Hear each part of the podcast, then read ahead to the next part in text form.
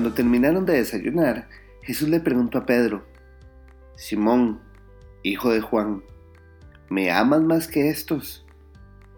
Él le respondió, Sí, Señor, tú sabes que te quiero. Jesús le dijo, Entonces cuida de mis seguidores, pues son como corderos. Jesús vuelve a preguntarle, Simón, hijo de Juan, ¿me amas?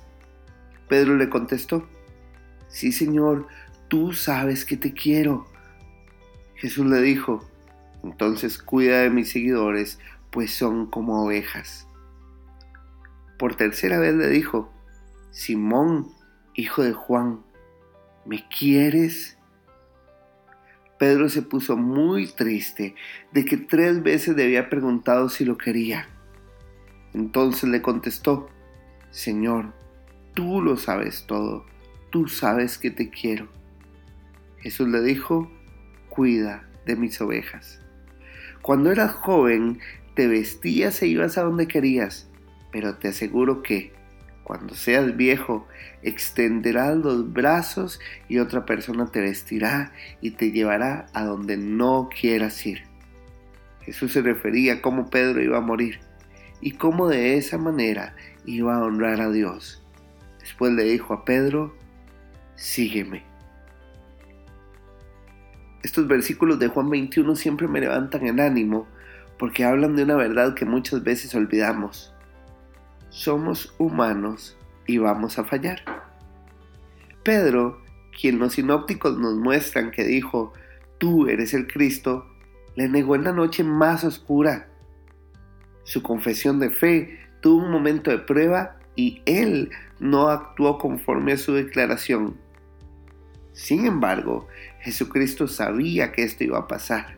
Sí, en la cruz también se pagaron los pecados de Pedro, las muchas muertes de Saulo, los posibles robos que había hecho Mateo y acá mis queridos es donde la gracia nos abraza y nos permite decir con total convicción, también se pagaron mis errores más profundos y con esa misma confianza puedo decir que se pagaron los tuyos.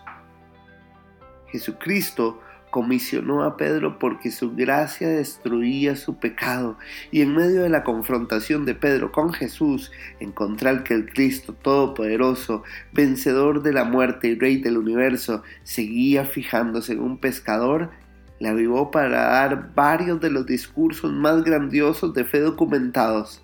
Le avivó para no volver atrás. Le avivó al punto que Pedro dio su vida por Cristo. La muerte de Pedro me llena de fe sobre cómo Dios nos perdona y no solo eso, nos transforma. Aquel pescador que se escabullía en la noche de la pasión murió martirizado sin dar un paso atrás. Sus palabras trajeron fe a muchísimas personas. Jesucristo está listo para confrontar nuestra vida y cuando lo hace, lo hace para transformarnos.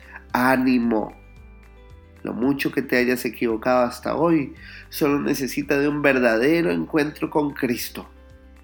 Lo mejor de esta historia es que esa gracia es un regalo que está disponible hoy.